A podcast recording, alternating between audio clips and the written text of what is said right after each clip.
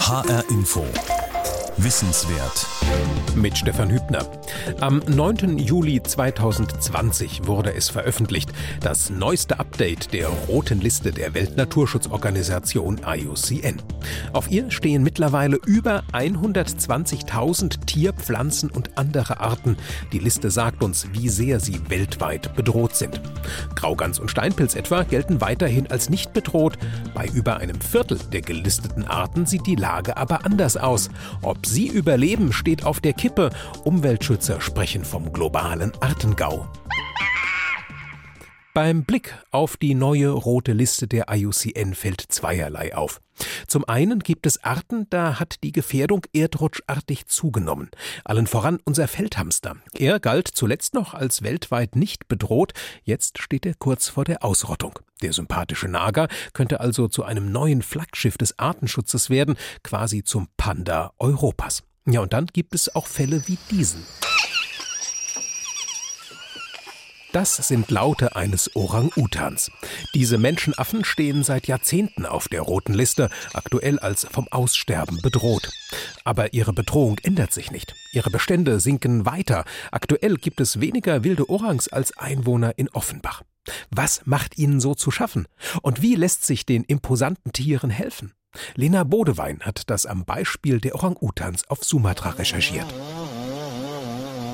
Ihre Lebensräume werden abgeholzt für Palmölplantagen oder dubiose Bauprojekte. Sie werden gejagt und als Trophäen gehalten, Orang-Utans.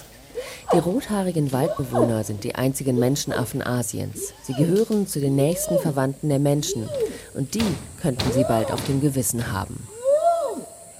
Some people try to using them as a business. So many baby, they kill their moms and they take the babies home. Manche Leute wollen mit ihnen Geschäfte machen. Sie töten die Mütter und nehmen die Babys mit. Hier diese jungen Babys, die kamen zu dritt hier an. Sie wachen um drei Uhr morgens auf und weinen. Dann müssen wir Essen für sie zubereiten. Diese hier war drei Monate alt, als sie herkam. Das ist wirklich schlimm. Jemand hat sie als Haustier gehalten. That's really, really bad. Someone kept uh, her as a pet. Arista leitet die Quarantänestation von SOCP, dem Sumatra Orang-Utan Schutzprogramm. Vor ihm im Käfig sitzt ein Baby, klein, mit flusig abstehendem rotem Fell auf dem Kopf. Dahinter sind weitere Affenkinder zu sehen. 50 Tiere leben hier momentan, manche nur übergangsweise, bis sie wieder ausgewildert werden. Aber einige werden nie mehr selbstständig überleben können. Wie das große, blinde Männchen Luther. Sued by uh, eye reapers in there by hunters. Jäger haben mit einem Luftgewehr auf ihn geschossen, und zwar im Nationalpark. Sie haben ihn 54 Mal getroffen, vor allem am Kopf. Die Kugeln haben beide Augen getroffen. Er hat immer noch 40 Stück Luftgewehrmunition im Körper, aber es ist zu gefährlich, die herauszuoperieren. A reaper bullet in his body, too sensitive to take it out. Orang-Utans leben nur in Malaysia und Indonesien, auf den Inseln Borneo und Sumatra. Die Art auf Borneo gilt als stark gefährdet, die auf Sumatra als vom Aussterben bedroht. Indonesien verbietet seit Jahrzehnten per Gesetz, die Menschenaffen zu jagen, zu töten oder mit ihnen zu handeln. Dass sich viele Menschen nicht daran halten, macht die Quarantänestation klar. Orangutan, the mostly orangutan in here is confiscated and some of them rescue. Die meisten Tiere hier sind beschlagnahmt oder im Wald und auf Feldern gerettet worden. Wenn wir sie retten mussten, bedeutet das, ihnen ist etwas Schreckliches zugestoßen, also bringen wir sie in die Quarantäne. Viele konfiszieren wir zusammen mit der Regierung und fast alle diese Tiere wurden als Haustiere gehalten. The all- all the orangutan, their background uh.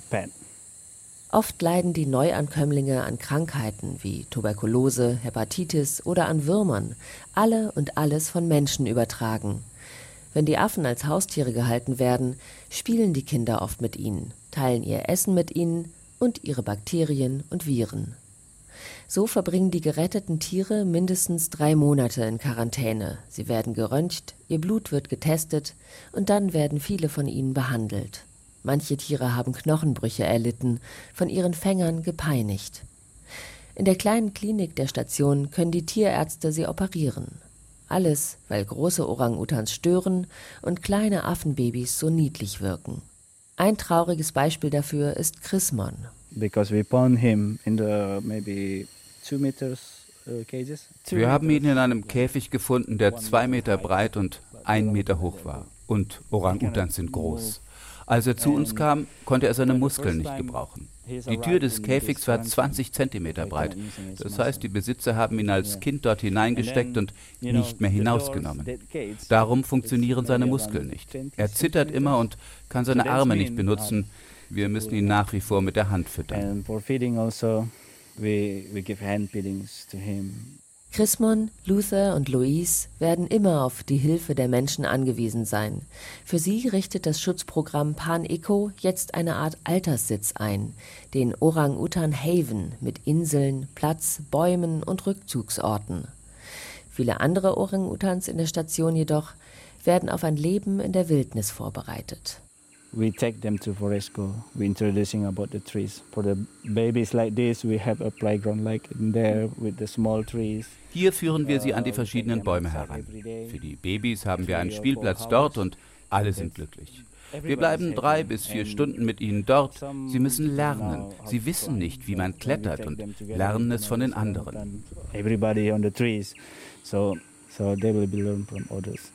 Wie sich die Tiere dann in der Wildnis bewegen, kann man in den Nationalparks erleben, wie zum Beispiel in Tanjung Puting. Der Ruf zur Fütterung hallt durch den Wald von Borneo.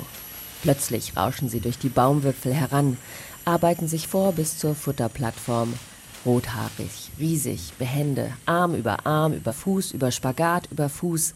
So springen sie und schwingen sie von Baum zu Baum, in großer Höhe, waghalsig und doch sicher. Ich liebe es, den Orang-Utans zu folgen, aber es ist traurig, ihren Kampf um ihr Territorium zu sehen. Illegale Abholzer und Wilderer bedrohen sie, auch hier im Nationalpark. Rosso ist Ranger im Nationalpark Tanjung Puting in Kalimantan, dem indonesischen Teil der Insel Borneo. Der Park liegt eine halbe Tagesreise per Boot den Fluss hinab, dort wo früher ein riesiges Waldgebiet war, was jetzt aber von vielen Palmölplantagen durchlöchert und umzingelt ist. Vor 47 Jahren kam die Forscherin Birute Galdikas hier an, mit einem Kanu im tropischen Sturzregen und studiert seitdem Orang-Utans. Doch sie erforscht die Menschenaffen nicht nur, sie schützt auch ihren gefährdeten Lebensraum. Für mich ist sie eine Heldin. Sie beschützt diesen Nationalpark. Erzählt Isi, der 45-Jährige stammt aus dieser Gegend Kalimantans. Er hat lange für Birute Galdikas und ihre Orang-Utan-Stiftung gearbeitet. Ohne sie gäbe es keinen Ökotourismus hier. Sogar die Forstpolizei bekommt die illegale Abholzung und die Wilderei nicht alleine unter Kontrolle. Sie hat viele Menschen angestellt, die dafür kämpfen, das in den Griff zu kriegen. Ihr eigenes Leben ist ihr nicht wichtig. Galdikas ist die Quelle und die Wurzel dieses Waldes, seine Existenz. Deswegen will auch Isi mehr Bewusstsein unter seinen Landsleuten dafür schaffen, wie wichtig der Wald ist, damit sie nicht die Bäume illegal fällen. Denn die verbotene Jagd nach Tropenhölzern und die Rodung geschützter Flächen für Palmölplantagen gefährden den Lebensraum der Orang-Utans.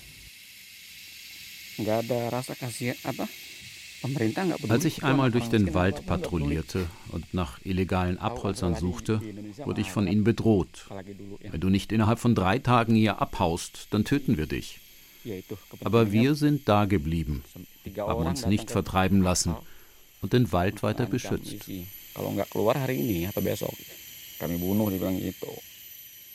In eben diesem Wald geht die Orang-Utan-Fütterung weiter. Die meisten Weibchen, die sich durch die Baumkronen auf den Weg zum Essen machen, tragen ein Kind mit sich herum. Oder eher umgekehrt. Das Kind hält sich fest, egal wie gewagt ein Sprung ist, ob es vom Bauch auf den Rücken wechseln muss. Bis zum sechsten oder siebten Lebensjahr bleibt es an seiner Mutter haften. Es macht ein paar Übungssprünge allein, ein paar unbegleitete Schritte zur nächsten Banane, trainiert jede kleine Handlung, bis der Menschenaffe mit den roten Haaren alleine überleben kann. So sollte es im Idealfall sein. Aber das Ideal ist längst zerstört, erzählt Manohara Odelia, Tierschützerin und Jungpolitikerin. The orangutans have nowhere to go, so eventually they will go into habitat areas and eventually they will have Die Orang-Utans können nirgendwo mehr leben, also gehen sie früher oder später in die bewohnten Gebiete, in die Palmölplantage, weil sie nichts mehr zu essen haben. Oder sie fressen das, was die Dorfbewohner anbauen. Sie werden lästig. Und die Bewohner wollen sie so schnell wie möglich loswerden. Meistens töten sie die Mütter und nehmen die Kinder, um sie im illegalen Tierhandel zu verkaufen oder an Zoos nach Übersee.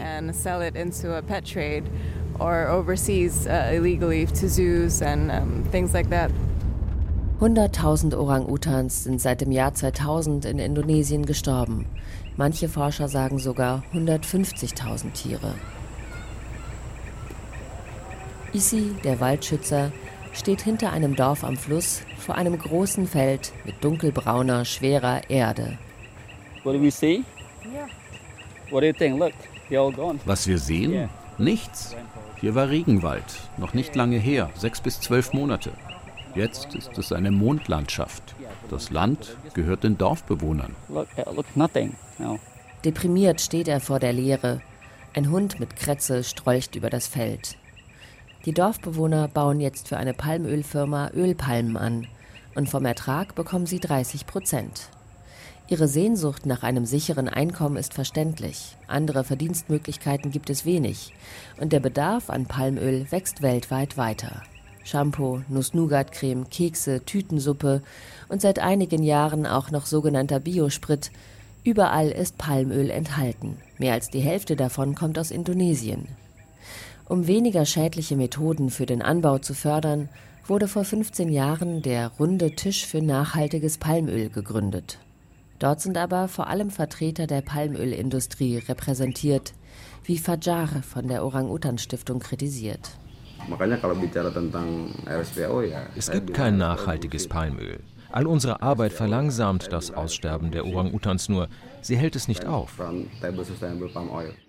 Im Jahr 1900 war die riesige Insel Borneo noch vollständig bewaldet, heute nicht mal mehr zur Hälfte. Und es gibt schon zig Anträge, um auch den Rest in Plantagen umzuwandeln. Fajar von der Orang-Utan-Stiftung meint, ja. Es ist traurig, aber ganz ehrlich, ich habe nicht mehr viel Hoffnung für die Orang-Utans.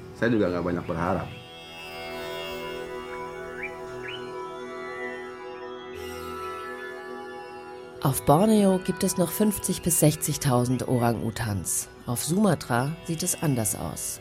Die Zahlen sind weit niedriger, dafür sind die Bedrohungen größer. Vom Sumatra-Orang-Utan gibt es noch etwa 13.000 Exemplare und vom Pongo tapanuliensis sogar nur 7 bis 800. Kaum hat der Tapanuli-Orang-Utan die Weltbühne betreten, ist er schon vom Aussterben bedroht. Der seltenste Menschenaffe der Welt wurde erst 2017 richtig bekannt. Damals haben Wissenschaftler um den evolutionären Genetiker Michael Krützen von der Universität Zürich das Tier präsentiert. Also im Grunde ist es äh, die siebte Menschenaffenart, die je beschrieben worden ist. Eine Sensation, die im dicht bewachsenen, schwer zugänglichen Batang Toru-Wald in Nordsumatra versteckt war.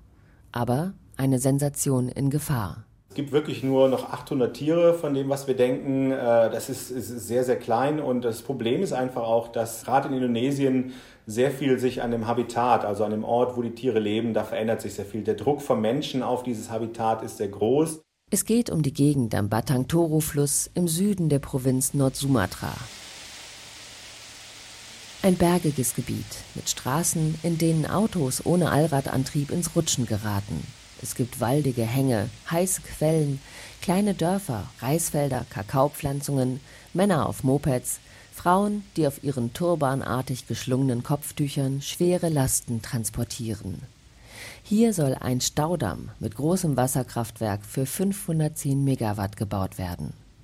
Die Baumriesen fallen für die Stromleitung. Straßen und Tunnel ziehen sich durch den Regenwald und Teile des Gebiets werden überflutet werden. Das ist wirklich ein, ein, ein Riesenproblem, weil, weil dadurch wird das, das Habitat wird umgewandelt, es wird zerstört. Da, wo jetzt die Tiere leben, das wird in zwei Teile zerschnitten, also dann werden die Gruppen ja noch kleiner. Und äh, wir wissen, dass das äh, auf langere Sicht wirklich negative Auswirkungen auf die Anzahl der Tiere hat, die in Batang Toru leben. Das alles finanziert mit 1,6 Milliarden Dollar von der Bank of China für den Wasserkraftriesen Sino Hydro. Der chinesische Staatskonzern fungiert als Auftragnehmer und Betreiber der Nord-Sumatra Hydroenergie AG.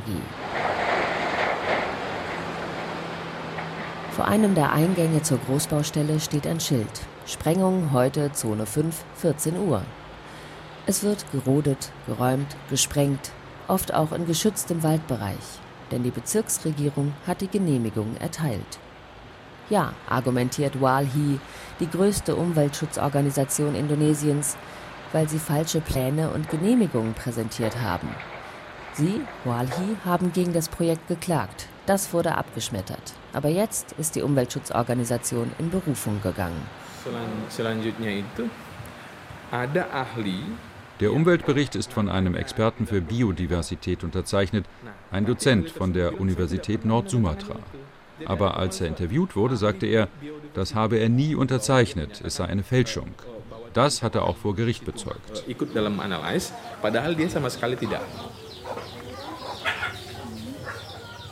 Gunung Hasahata ist das Dorf in Batang Toru, das dem Wasserkraftprojekt am nächsten ist. Es ist nur schwer zu erreichen. Mit Mopeds geht es. Mitten im Wald versperren drei Männer den Weg wollen die ARD-Reporterin, die Übersetzerin und eine Tierschützerin aufhalten. Doch schließlich geht es weiter. Die Dorfbewohner warten schon bei Zigaretten und Kaffee und wollen ihre Geschichte erzählen. 34 Familien leben hier, inzwischen mehr schlecht als recht. Itulah yang kami rasakan sekarang ini. Früher hatten wir gute Ernten, Durians, Blockbohnen und vieles andere, das wir essen konnten. Aber jetzt gibt es nichts mehr. Kein Land, keine Bäume, zu heiß. Wir alle waren Farmer und haben Palmzucker angebaut, Gummi, Kakao. Aber das ist alles vorbei. Das erzählt einer der Dorfbewohner. Seinen Namen möchte keiner nennen, aber sie sind sich einig, dass sie angelogen worden sind. In der Planungsphase des Wasserkraftprojektes tauchte ihr Dorf auf keiner Karte auf, obwohl es am nächsten dran ist. Folglich hat auch niemand ihre Einsprüche beachtet. Man hat ihnen Schulen versprochen und Jobs, aber die gehen nur an auswärtige Arbeiter, vor allem aus China. Die Dorfbewohner gehen leer aus. Bald haben wir nicht mehr genügend Nahrung. Als wir unser Land verkauft haben, dachten wir noch, dass wir bei der Hydroenergiefirma arbeiten werden und haben uns keine Sorgen gemacht. Aber jetzt müssen wir den Rest unseres Landes verkaufen. Wenn wir vier Hektar haben, verkaufen wir drei, bekommen etwas Geld und bebauen den Rest. Pflanzen an, was auch immer wir anbauen können.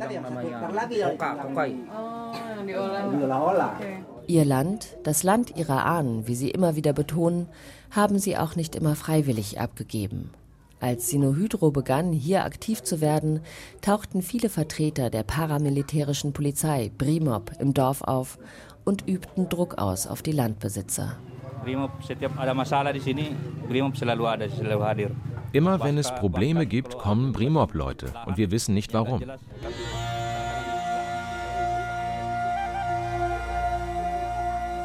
Die Versuche, mit der Sinohydro zu reden, scheitern. Es bleibt nur das Studium der Webseite der Nord-Sumatra Hydroenergie. Ihre Studien, Verlautbarungen und Pressemitteilungen halten fest, dass alles ganz anders ist, als die Umweltschützer und Dorfbewohner es ihnen vorwerfen. Alle Betroffenen würden mit einbezogen. Ein Punkt, dem die Bewohner von Gunung Hasahata deutlich widersprechen. Die Tapanuli-Population im betroffenen Gebiet war sowieso sehr klein und die Rodungsarbeiten werden ihr nicht signifikant schaden, so steht es in der Studie der Sinohydro. Außerdem soll es Korridore zwischen den zerschnittenen Waldstücken geben. Diese will das Unternehmen mit Obstbäumen bepflanzen lassen, die den Tieren als Futter dienen. Dass die Korridoridee funktioniert, bezweifelt der Mitentdecker des Tapanuli-Orang-Utan Michael Krützen. Es gebe viele Fälle, in denen diese Korridore nicht angenommen würden. In Indonesien ist das Problem meines Erachtens, dass sehr viele ausländische Interessen auch da sind. Also die Chinesen, die, die, die pumpen sehr viel, nicht nur in Indonesien, generell weltweit in die Länder rein.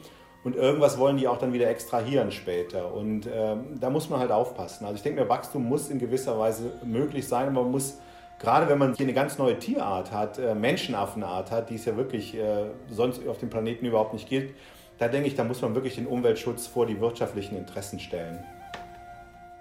HR Info. Wissenswert. Als Lena Bodewein die Orang-Utans auf Sumatra besuchte, da war eine Bedrohung noch fern, das Coronavirus SARS-CoV-2. Jetzt zählen Orang-Utans zu unseren nächsten Verwandten, den Menschenaffen. Müsste da nicht also auch für sie Infektionsgefahr bestehen? Was bedeutet das Virus für die schrumpfenden Orang-Utan-Populationen und deren Schutz? Mit etwas zeitlichem Abstand hat Lena Bodewein noch einmal nachgehakt, wie es den Orang-Utans unter den neuen Bedingungen geht. Orang-Utans leben hoch in den Bäumen. Sie sind auf natürliche Weise in Isolation. Trotzdem sind diese Tiere nicht nur in Gefahr durch Wilderer und Abholzung der Regenwälder, sondern auch durch das Coronavirus. Der wissenschaftliche Konsens sei klar, sagt Ian Singleton. Wir müssen davon ausgehen, dass Orang-Utans und auch fast alle anderen Primaten hier an Covid-19 erkranken können. Die Frage ist nicht ob, sondern wann das geschieht. Auf Sumatra leitet Ian Singleton das Sumatra Orang-Utan-Schutzprogramm SOCP. Der Zoologe weist auf die Ähnlichkeiten im Erbgut zwischen Menschen und diesen Menschenaffen hin, die 97 Prozent des Genmaterials teilen. Und auch das Enzym, das als Eintrittspforte für das Coronavirus in die Lungenzelle gilt. Da wir annehmen, dass das Virus nicht verschwindet, sondern für Monate, Jahre oder für immer besteht, ist es unvermeidlich, dass sich Primaten und damit Orang-Utans anstecken. Eine zerstörerische Gefahr. Seit Mitte März sind die Nationalparks auf Sumatra und Borneo geschlossen, seit die indonesische Regierung Schutzmaßnahmen verhängt hat. Somit kommen keine Touristen zu den Fütterstationen in den Wäldern, an denen Orang-Utans manchmal auftauchen. Das Problem ist, dass so nur noch wenige Wildhüter in den Parks aufpassen. Illegale Abholzer und Wilderer haben es jetzt leichter. Die Tiere in der Wildnis sind das eine, das andere sind die in den Schutzeinrichtungen. Sobald die Epidemie in Indonesien ankam, haben wir reagiert. Nur noch wenige Mitarbeiter haben Kontakt zu den Orang-Utans, nur wenige dürfen sie füttern oder die Käfige reinigen. Die Tiere müssen leider in den Käfigen bleiben, aber unser Tierarzt untersucht sie täglich. Reni Jojo Asmoro arbeitet bei der Internationalen Orang-Utan-Stiftung OFI auf Borneo. Sie haben derzeit 300 Tiere in ihrer Obhut. Verletzte, gewilderte und Orang-Utan-Kinder, deren Mütter getötet wurden. Wir sind in dieser Covid-19-Situation extra vorsichtig und kontrollieren die Gesundheit unserer Mitarbeiter genau, damit sie die Orang-Utans nicht anstecken. Mitarbeiter tragen Masken, Handschuhe, desinfizieren ihre Kleidung und Schuhe. Das Futter wird gereinigt. Kein offizieller Besucher, egal wie wichtig, ist zugelassen. Bisher haben wir aber noch von keinem infizierten Orang-Utan irgendwo gehört. Zum Glück. Bei Reni auf Borneo wie auch auf Sumatra beim Schutzprogramm SOCP ist bisher kein Krankheitsfall aufgetreten. Doch Wilderer lassen sich schwer aufhalten. Darum gibt es weiterhin Orang-Utan-Babys, die als exotische Haustiere gehandelt werden sollten. Weil Orang-Utan-Mütter ihre Kinder niemals loslassen, bringen die Wilderer sie um und nehmen die Babys mit. In den vergangenen Wochen sind vier dieser Waisenkinder gerettet und zur SOCP gebracht worden. But all four of these animals, they're keines der Tiere scheint erkrankt zu sein, aber wir haben sie trotzdem von den anderen Orang-Utans getrennt. In einem Bereich der bestehenden Quarantänestation haben wir Plexiglasscheiben aufgestellt, damit keine Tröpfchen zu den Tieren in nahen Käfigen fliegen. Für die nächsten Jahre werden die zehn Monate alte Siska, die einjährigen Ona und Opi und Hario im Schutzprogramm bleiben. Hier lernen sie im Waldkindergarten alles, was ein Orang-Utan normalerweise von seiner Mutter lernt, bis sie groß genug sind, um ausgewildert zu werden. Momentan jedoch wird wegen der Corona-Gefahr kein Tier freigelassen. Langsam wird es voll in den Schutzstationen. Geschützt, vertrieben, getötet. Über Orang-Utans in Gefahr berichtete Lena Bodewein in HR Info Wissenswert. Die Sendung steht auch als Podcast zur Verfügung auf hrinforadio.de, in der ARD Audiothek und in der ARD Audiothek App fürs Handy. Schulen können sie kostenfrei als Unterrichtsmaterial verwenden. Ich bin Stefan Hübner.